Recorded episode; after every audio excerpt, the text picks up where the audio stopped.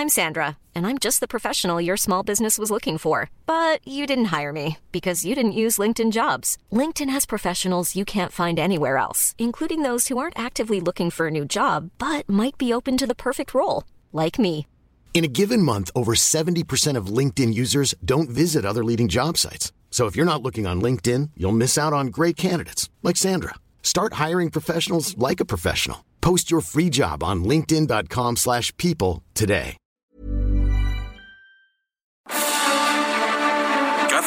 Por la noche, los expertos se reúnen para debatir, polemizar, desmenuzar a la noticia y a sus protagonistas en un sitio único, diferente y sin censura. Esta es la mesa de análisis a fuego lento, bajo la conducción de Alfredo González Castro, por El Heraldo Radio. Iniciamos. Muy buenas noches, gracias por sintonizarnos en esta emisión de la Mesa de Opinión a Fuego Lento. Soy Alfredo González Castro y este martes, como cada semana, estamos transmitiendo desde la Ciudad de México por el 98.5 de su frecuencia modulada, totalmente en vivo. Y bien, aprovecho para saludar a todos los amigos que nos sintonizan en prácticamente todo el territorio nacional y allá en el sur de los Estados Unidos.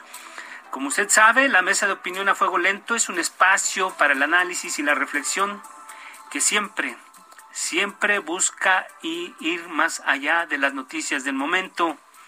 Para eso, cada semana contamos con los expertos que nos ayudan a dilucidar los temas del momento.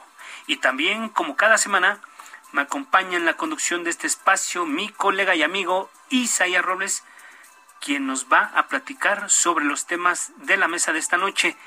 Isaías, muy buenas noches. ¿Cómo estás? ¿Qué tal, Alfredo? Muy buenas noches. Muchas gracias a todo nuestro público. Un saludo a todos ellos. Pues hoy, hoy es martes 4 de mayo, Alfredo. Estamos justamente a un mes de la elección más grande e importante en la historia reciente del país. Son más de 21 mil cargos de elección popular los que estarán en disputa este primer domingo de junio, pero es mucho más lo que está en juego. Para muchos esta elección es un plebiscito a la administración de Andrés Manuel López Obrador y a la autodenominada Cuarta Transformación. Hay que recordar que además de las 15 gubernaturas que se elegirán, está la renovación de la Cámara de Diputados y la posibilidad de que Morena y sus aliados tengan la mayoría absoluta para modificar leyes o incluso la mayoría calificada para hacer cambios a la Constitución. Eso es lo que está en juego. Y de hecho, eh, si tú recuerdas, y nuestro público también, Alfredo, Morena en sus spots llama defender juntos la esperanza de México, mientras que la oposición pone, pide poner un alto a Morena y a la destrucción de México. Eso es lo que están, las dos opciones que están presentándose al electorado rumbo a este, este 6 de junio. Esto es lo que está en juego y en esta edición de A Fuego Lento vamos a abordar, Alfredo Público, diversos aspectos precisamente de la jornada electoral. Así es, Isaías, amigos del auditorio. Eh, vamos a entrar de lleno y según la encuesta de opinión pública, marketing e imagen, junto con Heraldo Media Group, publicada ayer en el Heraldo de México, en Chihuahua hay un empate técnico, que es uno de los estados que va a renovar la gubernatura. Así es. Juan Carlos Loera, abanderado de Morena y el PT, incluido Panal también, tendría el 33.3% de las intenciones del voto, seguido, seguido muy de cerca por María Eugenia Campos, Maru Campos, candidata del PAN y del PRD con 32.8%. Como dice el clásico, la moneda está en el aire y para hablar de cómo ve la jornada electoral, agradecemos a Víctor Yuri Zapata Leos, él es presidente del Instituto Electoral de Chihuahua y agradecemos que haya aceptado nuestra invitación. Víctor, gracias, muy buenas noches, ¿cómo te encuentras? Muy buenas noches, muy bien, gracias Alfredo, gracias Isaías, saludos. Muchas gracias, señor consejero presidente. Pues vamos a entrar de lleno en materia. Se prevé, como estamos eh, viendo en los números en estas encuestas, una contienda muy cerrada. Consejero presidente, ¿hay riesgos de que esta termine en una judicialización del proceso, que veamos impugnaciones y que el resultado final de la gubernatura tenga que dirimirse en los tribunales eh, electorales? es una situación que emergente se puede, emergentemente se puede presentar en Chihuahua históricamente no ha habido impugnaciones a la gobernatura, salvo en el proceso electoral a la gobernatura pasado en 2016. Así es. Y pues obviamente siempre es un recurso que, que tendrán los partidos políticos ante el resultado electoral, que depende pues en muchas ocasiones de la diferencia o a veces la ventaja de alguno u otro partido político en, en el resultado, ¿no? Así es, Víctor. Víctor, presidente del Instituto Electoral de Chihuahua. Eh, en términos, en términos numéricos, en términos territoriales, eh, Chihuahua es un estado muy, muy importante eh, para, para la República, pero también ha sido un estado que tiene una característica, sobre todo los temas de, de inseguridad. Yo te quiero preguntar si ustedes han identificado municipios como focos rojos. En algún momento se pensó que Ciudad Juárez. ¿cómo, ¿Cuál es el diagnóstico que tienen ustedes allá en el norte, eh, Víctor? Pues hasta este momento no hemos eh, tenido algún foco de inseguridad eh, considerable. Obviamente siempre tenemos eh, algún tipo de termómetro a partir de la capacitación electoral de los funcionarios que son insaculados y, y designados en los que a veces tenemos dificultad. Sí, obviamente el tema de la geografía electoral del Estado, somos el Estado con el 12% del territorio de toda la República, y tenemos 67 municipios, muchos de ellos enclavados en zonas serranas de muy difícil acceso por medios terrestres. Y eso complica incluso, pues obviamente, la instalación de las propias autoridades electorales en, eh, en proceso, como las asambleas, y con, con ello, pues obviamente el traslado de la paquetería electoral, pues que se tiene que hacer. Hasta ahora no hemos identificado un foco rojo en un sentido de algún alto riesgo, en alguno de esos municipios. Sí tenemos algún municipio, por ejemplo, que no como foco rojo, por ejemplo, se haya registrado exclusivamente una candidatura, por ejemplo, a la autoridad municipal. Pero más allá de eso, eh, pues obviamente estamos en, en, acompañamiento y en vigilancia de la, de la asamblea de cada uno de esos municipios que están desarrollando sus actividades para la organización de la jornada. Eh, ayer el Tribunal Electoral del Poder Judicial de la Federación admitió la queja de Morena contra la banderada del PAN PRD María Eugenia Campos por considerar inconstitucional su candidatura. En términos jurídicos y legales, yo quisiera que nos, que nos dijera, consejero presidente del Instituto Electoral de Chihuahua, Víctor Yuri Zapata Leos, ¿es posible que a Maru Campos se le pueda bajar eventualmente de la contienda? Sería una, una decisión del propio de la del propio Tribunal Electoral del Poder Judicial de la Federación. Por lo que respecta al instituto, pues nosotros en sesión de consejo pues eh, advertimos que no había elementos para eh, retirar la candidatura eh, originalmente propuesta por el Partido Acción Nacional y su candidata. Nuestra determinación pues fue impugnada también ante el propio Tribunal de Chihuahua, el cual ratificó y confirmó nuestra determinación y en esta última instancia pues habrá siempre la posibilidad de que se confirme o que se revoque esa esa resolución.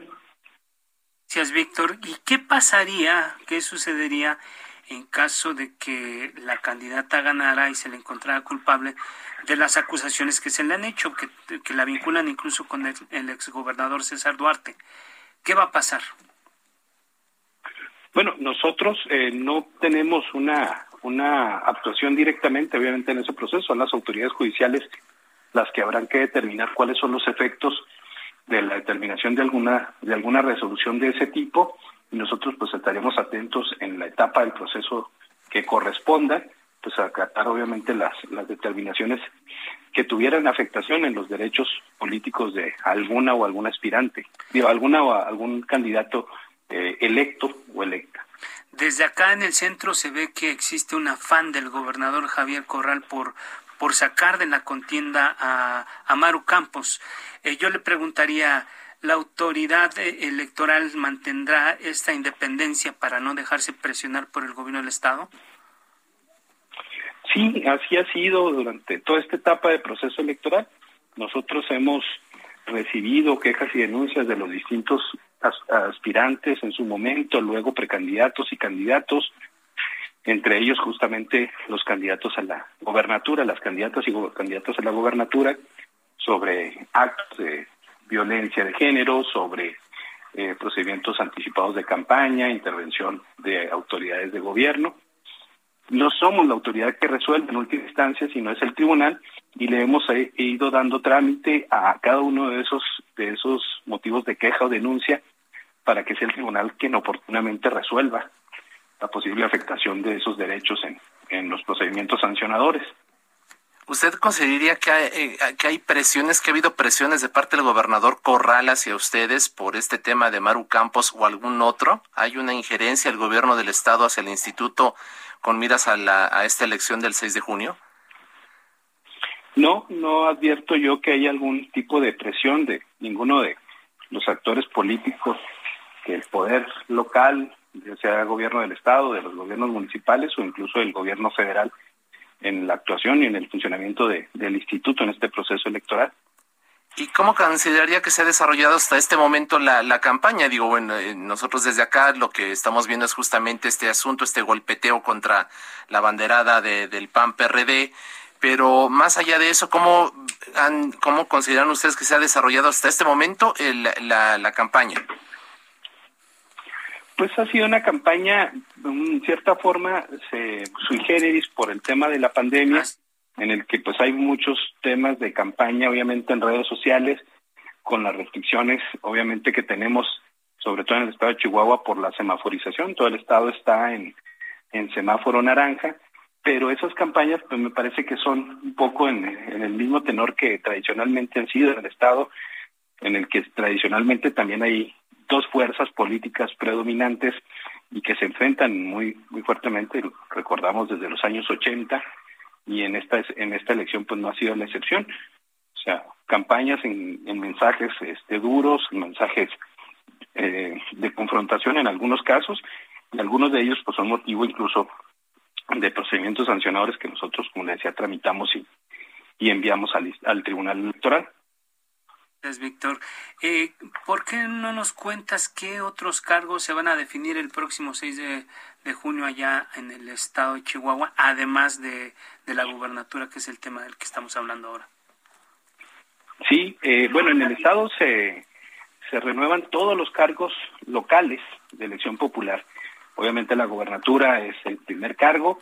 Tenemos 67 municipios en el que se van a elegir las 67 planillas a la presidencia y sus regidurías y tenemos 67 sindicaturas que se eligen en Chihuahua por eh, cuerda separado, por boleta separada, a la de la planilla de ayuntamiento, y las 33 diputaciones, tanto 22 de mayoría relativa como 11 de representación proporcional.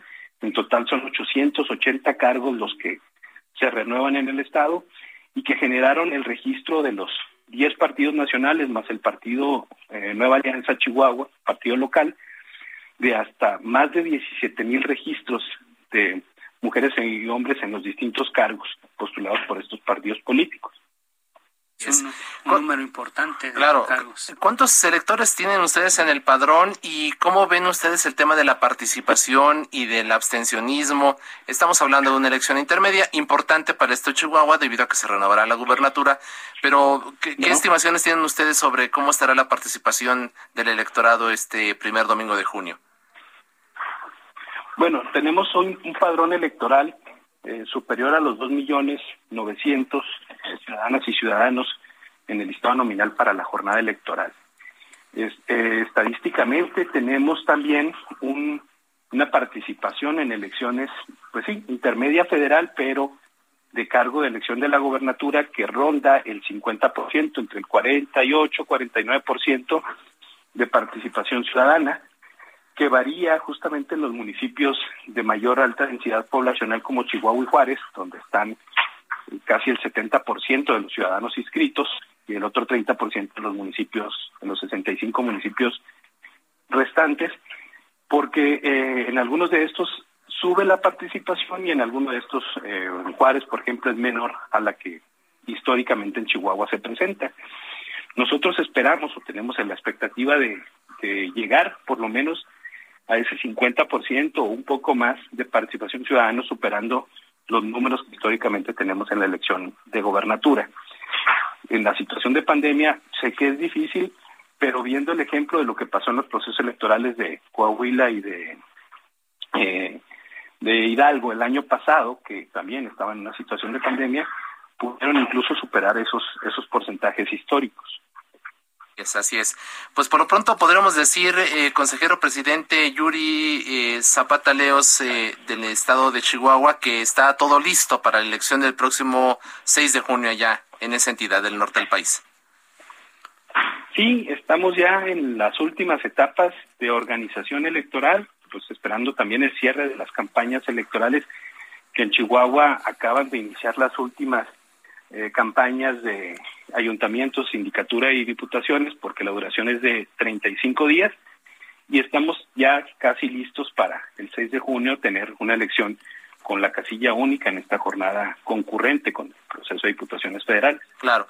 finalmente, ¿cuántas casillas se van a instalar?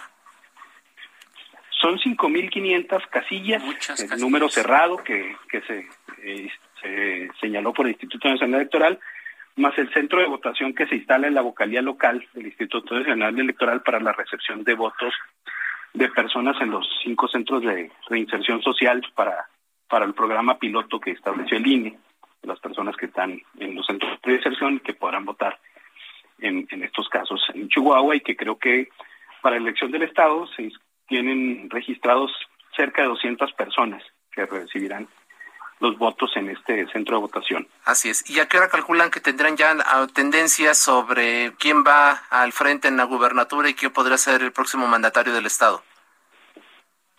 Pues en principio recordemos que en este proceso electoral también el Instituto Nacional tiene contemplado la realización de los conteos rápidos Así es. en las 15 entidades donde hay gobernatura. Entonces, eh, un primer dato pues será justamente cuando el Instituto Nacional Electoral nos entregue la información a cada uno de los institutos locales que tenemos elección de la gobernatura sobre el resultado de ese conteo rápido. Entonces, ese será el primer eh, la primera información que será en las primeras horas después del cierre de la jornada electoral y luego obviamente nuestros propios programas eh, de resultados electorales preliminares que se empiezan a cargar ahora de una manera más rápida porque vamos a implementar en el estado de Chihuahua el llamado pre-casilla, es decir, que los nuestros CAES tendrán a través de un teléfono celular la posibilidad de digitalizar la información y mandarla de manera inmediata, mientras que antes pues se, pues, esperaba que llegaran físicamente esas actas y se fueran registrando, ¿no? Claro. Entonces esperamos que pues en las primeras horas no tendríamos todavía una hora definida, tal vez primero sea el resultado del conteo rápido que nos que nos entrega la autoridad nacional y luego los programas de resultados electorales preliminares de las distintas elecciones. Claro, así es. Víctor Yuri Zapata Leos, presidente del Instituto, eh, perdón, del Instituto Electoral de Chihuahua, le agradecemos mucho el que haya conversado con el público de El Heraldo Radio. Muchísimas gracias y estamos en contacto. Muchísimas gracias. Buenas noches. Gracias, gracias, Ahí está lo que va a pasar en Chihuahua, Alfredo. Así, es, Isaías, pues... Eh, no hay que dejar de mencionar que pues, hay una, un asunto de la coyuntura, que es el accidente en, en la línea 12 del metro acá en, la Ciudad de México, pero bueno, le estamos dando seguimiento puntual a todo esto en todas las plataformas del Heraldo de México, en nuestro sitio web, en nuestras redes sociales y por supuesto en todos los cortes informativos. No hay que dejar de mencionar que estamos muy pendientes en esta mesa, estamos analizando la coyuntura, que es el tema electoral, y algo también muy importante es que, es que este, este día publicamos el resultado del cuarto informe de violencia política que realiza la consultora ETELEC y que dirige Rubén Salazar. Está en la línea telefónica Rubén con nosotros. Amigo Rubén, ¿cómo estás? Muy buenas noches. ¿Qué tal? ¿Cómo estás, querido Alfredo Isaías? Muy buenas noches. Un saludo a todos su auditorio. Pues en, en, un primer balance ya, ya lo publicamos cuántas agresiones a políticos se han registrado en el actual proceso electoral y cuántas víctimas mortales. Cuéntanos, Rubén. Correcto, Alfredo, pues tenemos ya un registro hasta el 30 de abril, que es el último corte que estamos presentando en este cuarto informe de violencia política y desde que inició el proceso, ¿no? El pasado 7 de septiembre del año pasado, de 476 eh, agresiones o hechos delictivos que se han cometido en contra de políticos y candidatos, con un saldo de 443 víctimas, no no solamente de, homicidios, sino de amenazas, secuestros, robos con y sin violencia, eh, homicidios en grado de tentativa, daños en contra de la propiedad en muchos domicilios particulares y vehículos, principalmente aspirantes, y una variable muy política que tiene que ver con eh, pues actos de intimidación y maltrato físico y o verbal en contra de candidatos o militantes que están realizando labores de proselitismo y de promoción del voto en muchas colonias y, y unidades habitacionales y sobre todo en, plazas públicas que no se les permite ¿no? hacer este tipo de eventos políticos y esto pues incluso eh, son actos que son perpetrados por militantes de partidos rivales. El saldo mortal hasta el día de hoy son 79 políticos que han perdido la vida.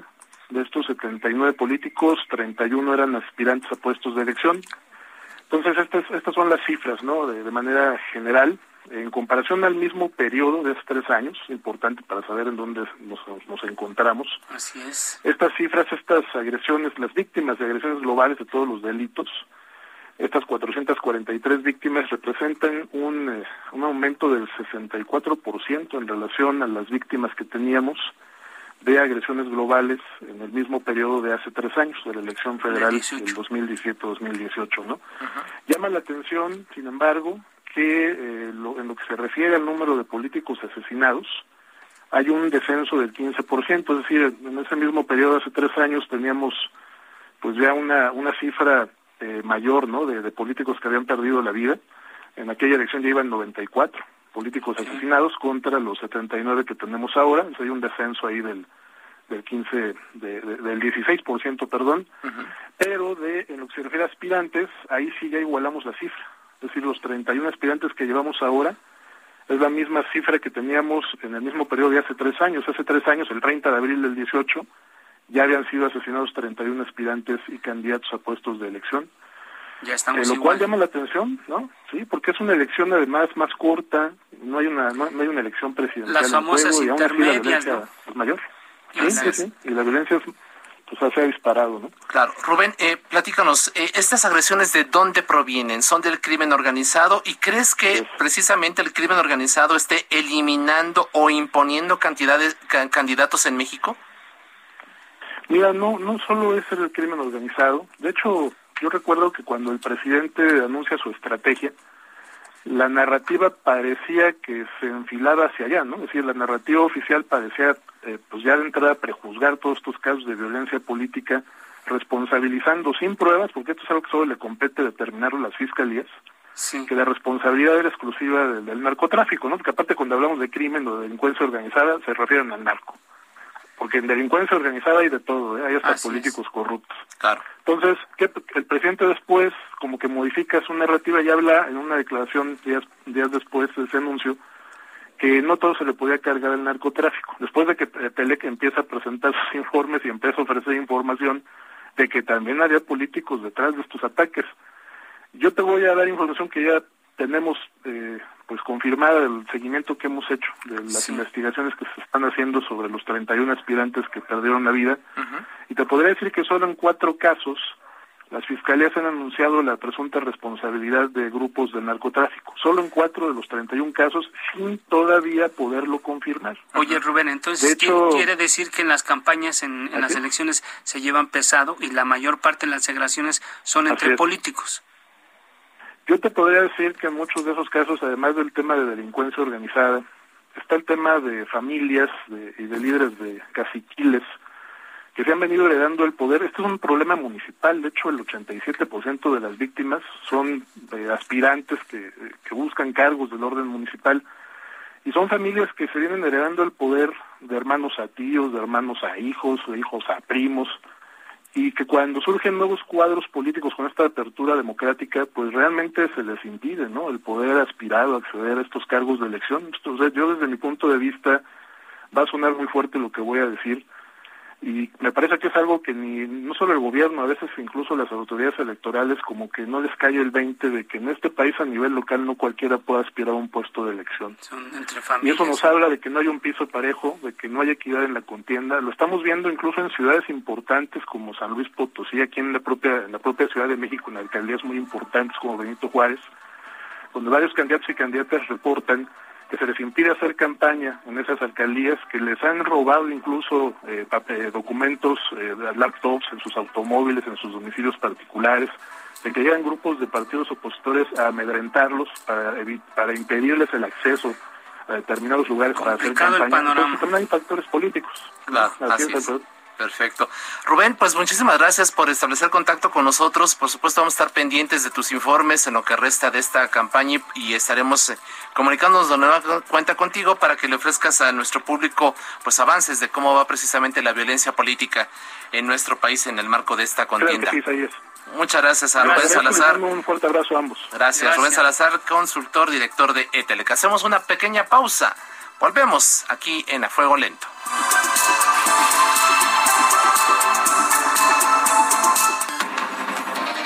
Regresamos. La polémica y el debate continúan después del corte. No se vaya. Está usted en la mesa de análisis. A fuego lento. Con Alfredo González Castro. Por El Heraldo Radio. Son las nueve de la noche con 30 minutos. Volvemos a la mesa de opinión a fuego lento. Les recuerdo que estamos transmitiendo completamente en vivo por el 98.5 de su frecuencia modulada. Acá en nuestras instalaciones en el sur de la Ciudad de México. Y saludamos a todos los amigos que nos sintonizan en prácticamente todo el territorio nacional y allá en el sur de los Estados Unidos. Isaías, amigos del auditorio, ya repasábamos en, en la primera parte un panorama de lo que está ocurriendo en el ámbito de, eh, de las elecciones. Hablamos de lo, cómo viene el tema allá en el estado de Chihuahua y también abordamos el tema de la violencia política. Pero bueno, ahora vamos a revisar otro, o, digamos, la situación de las elecciones en la Ciudad de México, Isaías. Así es, y justo a un, a un mes de, de los comicios del 6 de junio, pues los capitalinos vamos a elegir, a elegir 16 alcaldes, 66 diputaciones del Congreso aquí en la Ciudad de México. ¿Cómo van a fluir los resultados? Para responder a esta y otras preguntas se encuentra ya en la línea telefónica la doctora María Marván. Ella es la primera y única consejera presidenta mujer del IFE, comisionada presidente fundadora del INAI y hoy es integrante del Comité Técnico del Programa de Resultados Electorales Preliminares del Instituto Electoral Capitalino. Doctora Marván, ¿qué tal? Bienvenida, muy buenas noches. Muy buenas noches a usted y a su amable auditorio. Muy agradecida con la entrevista. Siempre un honor contar con su participación. Eh, bueno, en cada elección hablamos del PREP, del programa de resultados electorales preliminares. Pero para, para darle una, una pincelada a los amigos del auditorio, doctora Marván, ¿cómo se construye este PREP? ¿De dónde se obtienen sus cifras? Muchas gracias por la, por la pregunta y por la entrevista el programa de resultados eh, preliminares, resultados electorales preliminares, eh, es eh, un método o un sistema de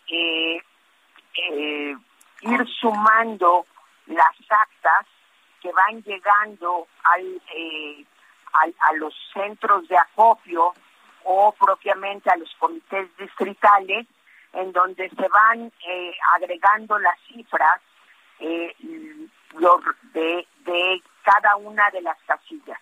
Una vez que se cuentan los votos en cada una de las casillas, se llena un acta por cada por cada elección, por la elección, en el caso de la Ciudad de México, por la elección de eh, diputados y diputadas, o en el caso de las alcaldías.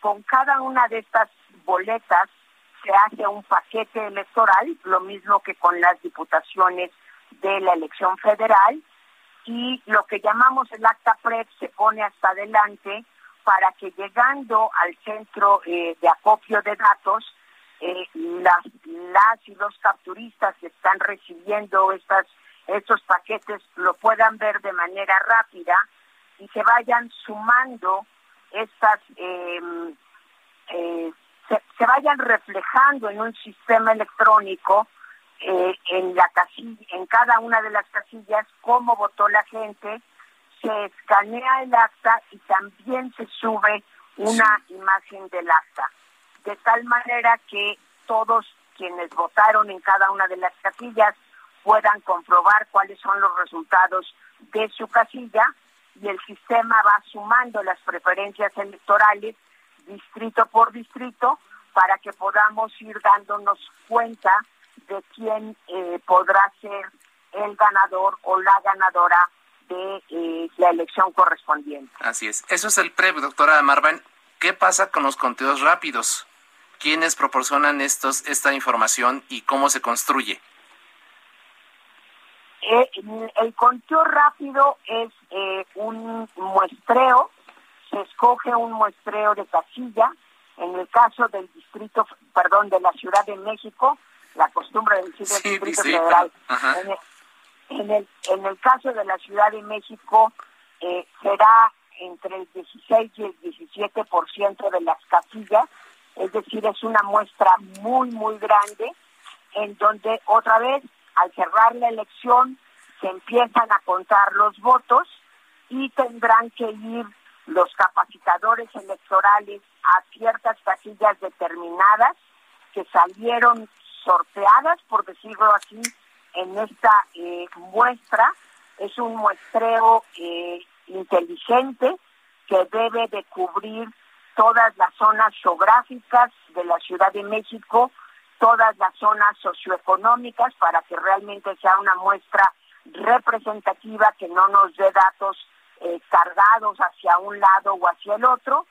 Eh, a través de un aparato celular que no sirve más que para mandar esos datos, es, es un teléfono adaptado para esto, se mandan los resultados hasta el Instituto Electoral de la Ciudad de México, un comité de científicos empieza a trabajar con esta muestra para interpretar los resultados y cuando sucede lo que lo que los estadísticos llaman que se estabiliza la muestra, es decir, que ya llegaron el suficiente número de resultados como para poder predecir de manera clara cuál va a ser el resultado, eh, entonces sale en la noche eh, a dar los resultados, en este caso van a ser los resultados de las alcaldías. Se va a hacer conteo rápido en la Ciudad de México, solamente de las alcaldías, porque finalmente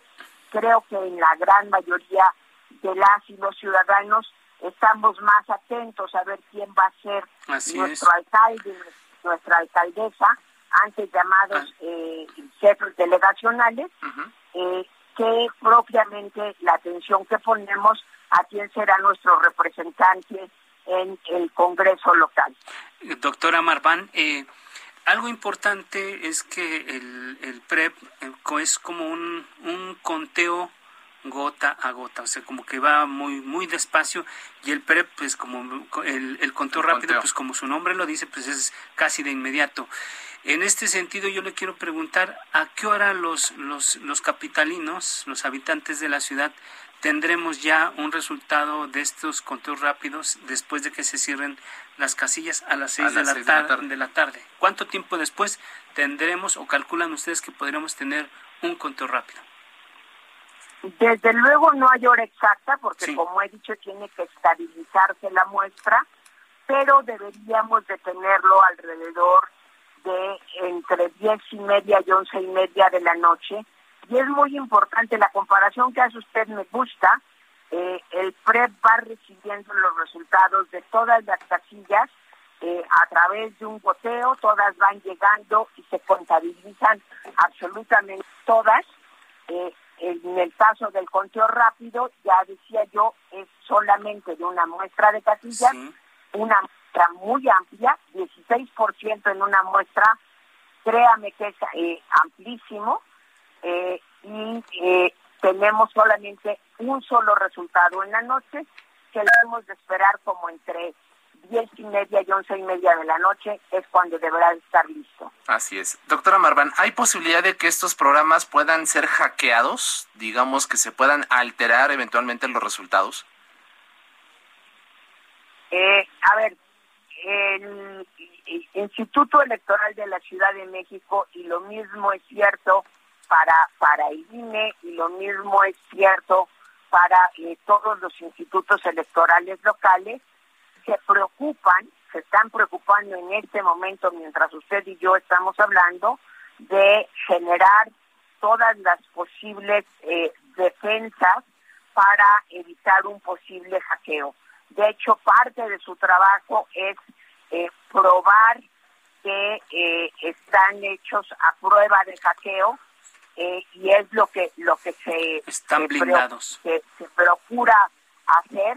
Eh, usted sabe muy bien que hay eh, lo que se llaman firewalls o, o cortafuegos en, en, en español que están buscando el rechazar todos los posibles hackeos y eso es lo que esperamos que suceda el día el día de la elección. Para eso se están preparando tecnológicamente tanto el Instituto Electoral de la Ciudad de México como desde luego también eh, el INE.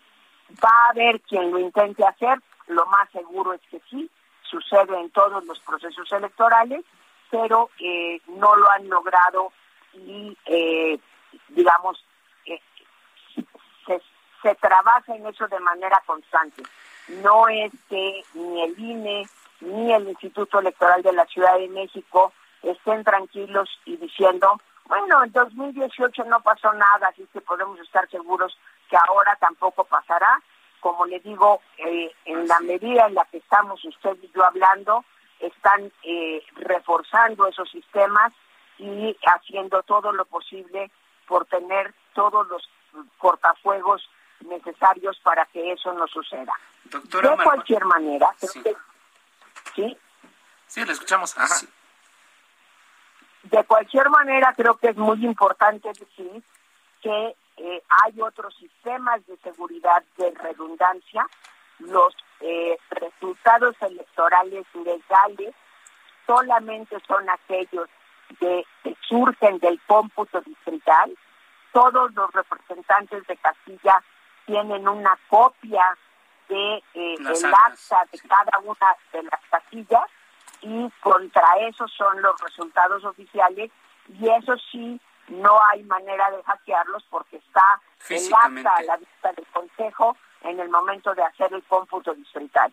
Gracias, doctora Marván. Usted es reconocida como una de las mujeres con más experiencia en todos tema, en estos temas eh, electorales y no, no queremos dejar la, la oportunidad de preguntarle. El presidente Andrés Manuel López Obrador ha acusado al INE de servir a los intereses de lo que él llama el PRIAN, incluso ha amenazado con enviar una iniciativa para que este órgano sea trasladado al Poder Judicial.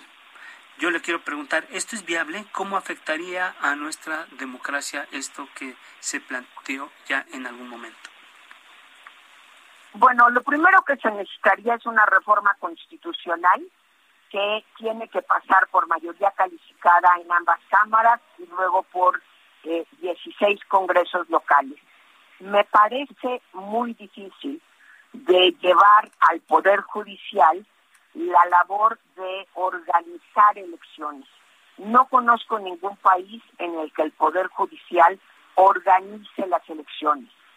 Sí existe en algunos países que el trabajo jurisdiccional está eh, aunado al trabajo de organización de las elecciones. En América Latina tenemos varios casos, pero por supuesto es una institución especial. Organizar elecciones es sumamente complicado, es una especialidad.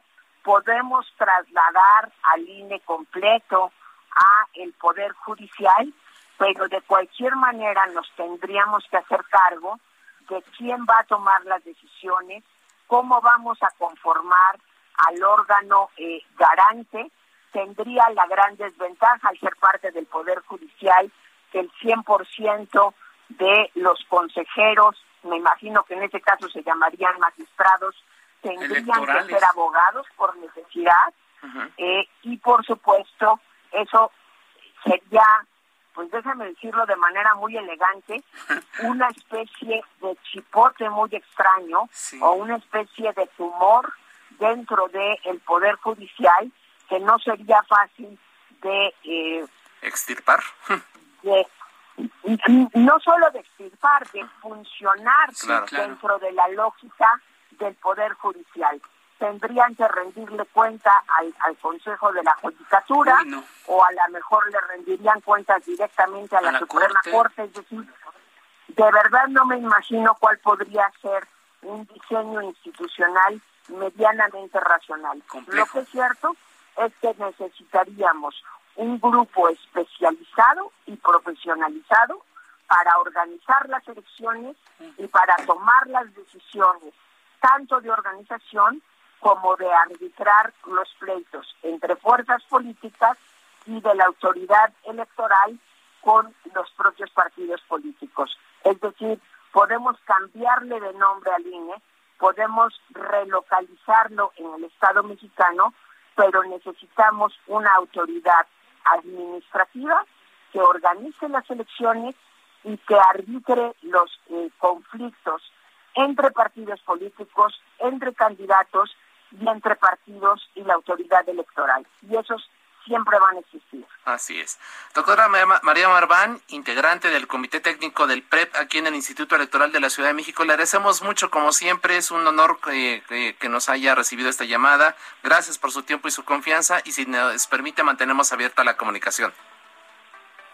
Con mucho gusto, muchas gracias. Buenas noches a usted y a su amable auditorio. Muchas gracias. Pues ahí está la, la opinión de la doctora María Marván. Así es, Isaías. Un elemento importante, eh, conocer la, la diferencia entre lo que es el PREP y los conteos rápidos ya nos dice la doctora Marván, entre 10 y, 10 y, media, y 11, y, media. y 11 y media de la noche se conocerán los resultados de las, de las elecciones en las 16 alcaldías de la Ciudad de México.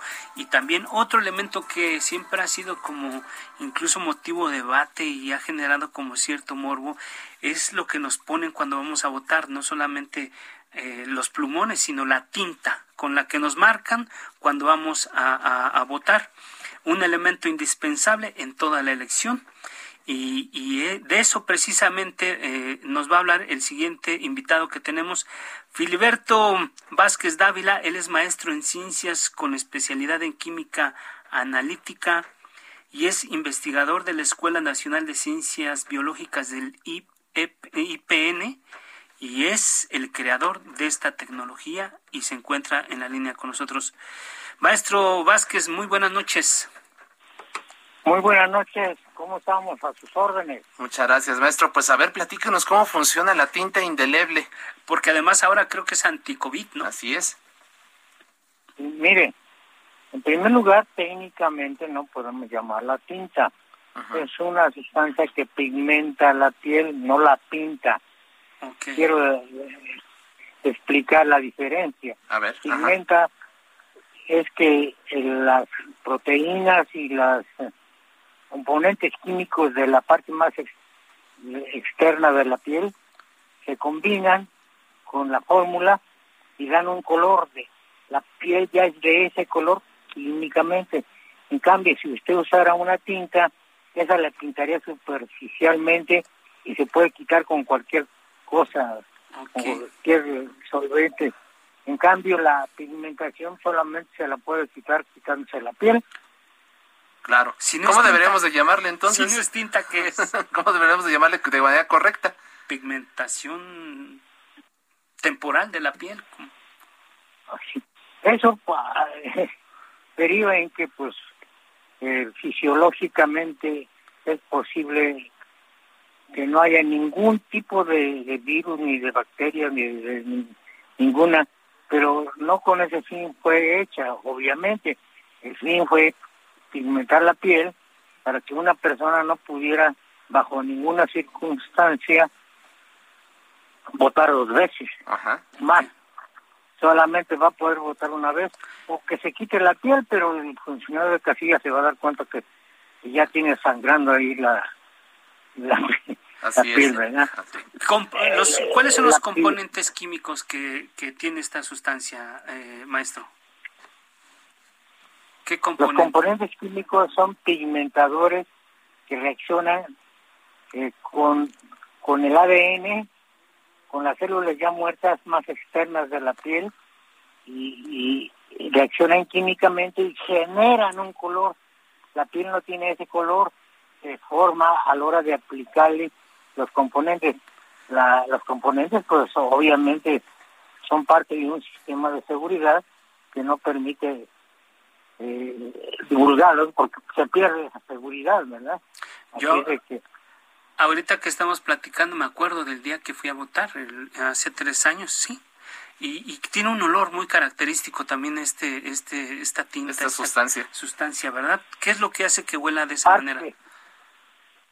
Parte de la formulación. La formulación es una, eh, una técnica que, que permite eh, pigmentar la piel de una manera que no le hace, que no tiene ningún efecto tóxico para para las personas, ningún efecto. Nunca hemos tenido un problema nosotros, hemos exportado a otros países y tampoco hemos tenido ningún problema de toxicidad. ¿Por qué?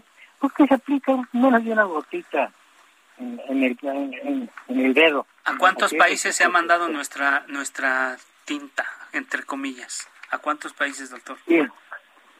Todo Centroamérica y el Caribe principalmente. Y, y, ustedes piensan en un volumen para esta elección, eh, ¿será el mismo volumen para una elección presidencial que para una elección intermedia? ¿Cuánto van a producir para, para la elección del próximo 6 de junio? 332 mil envases. ¿200? Dos por casilla. ¿200? 300. 300. 300, muy bien. ¿Y, y, cada frasqui, bueno, cada botecito, eso qué costo tiene? Ah, caray, ese, ese, dato no lo manejo yo. Yo soy el responsable de que la tinta funcione, que la fórmula esté bien, exclusivamente. Pero ya, este, cuestiones de costos ya no lo manejo yo. Podrían podrían verlo ante línea, no lo sé. Claro. Seguramente. Oiga, oiga maestro, y, el tema, usted nos ha dicho, pues, sobre todo en esta época de pandemia, en la que todavía estamos inmersos, que, que esta sustancia no eh, eh, está garantizado que no va a transferir el COVID. ¿Cómo garantizan ustedes ello?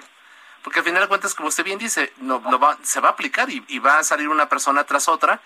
Entonces, ese mismo frasco eh, pues va a estar pasando de una mano a otra. pues como un rolón de desodorante, o sea, se, pasa de un dedo a otro.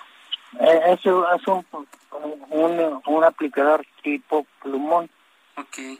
mire, esta sustancia en ese sentido tiene una toxicidad para los microorganismos mucho mayor que el alcohol que se usa para limpiarse las manos. El sanitizante. Es pero no, no fue creado no fue creado con ese con ese objeto. El objeto era pigmentar la piel. Pero por coincidencia resultó mejor que el alcohol o las otras cosas que se ponen para desinfectar.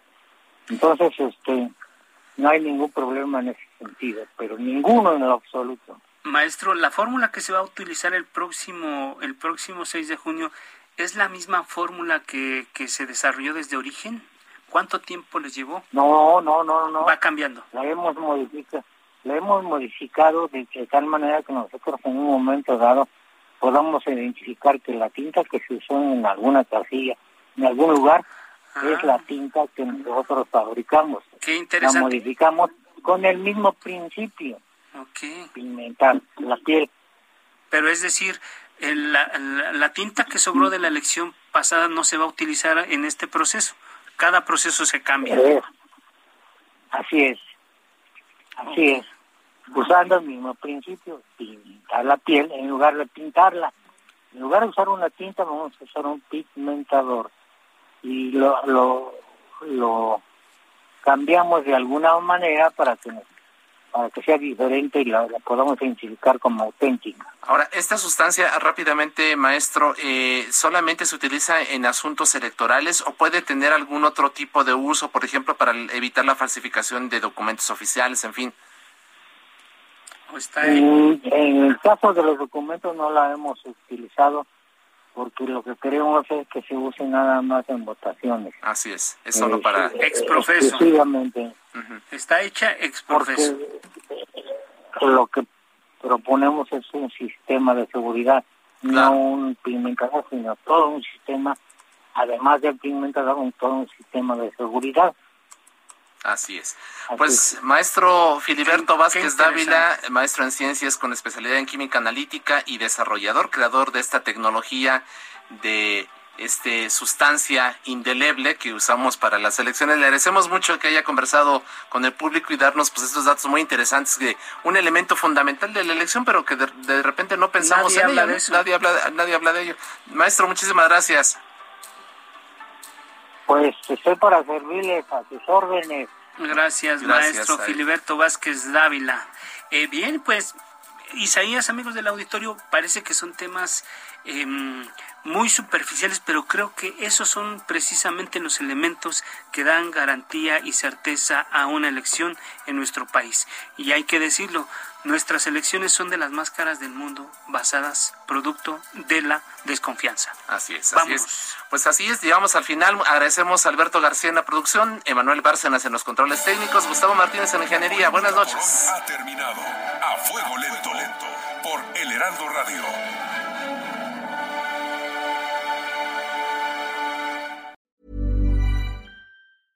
Hey, it's Paige DeSorbo from Giggly Squad. High quality fashion without the price tag. Say hello to Quince. I'm snagging high-end essentials like cozy cashmere sweaters, sleek leather jackets, fine jewelry, and so much more. With Quince being 50 to 80% less than similar brands. And they partner with factories that prioritize safe, ethical, and responsible manufacturing. I love that. Luxury quality within reach. Go to quince.com slash style to get free shipping and 365 day returns on your next order.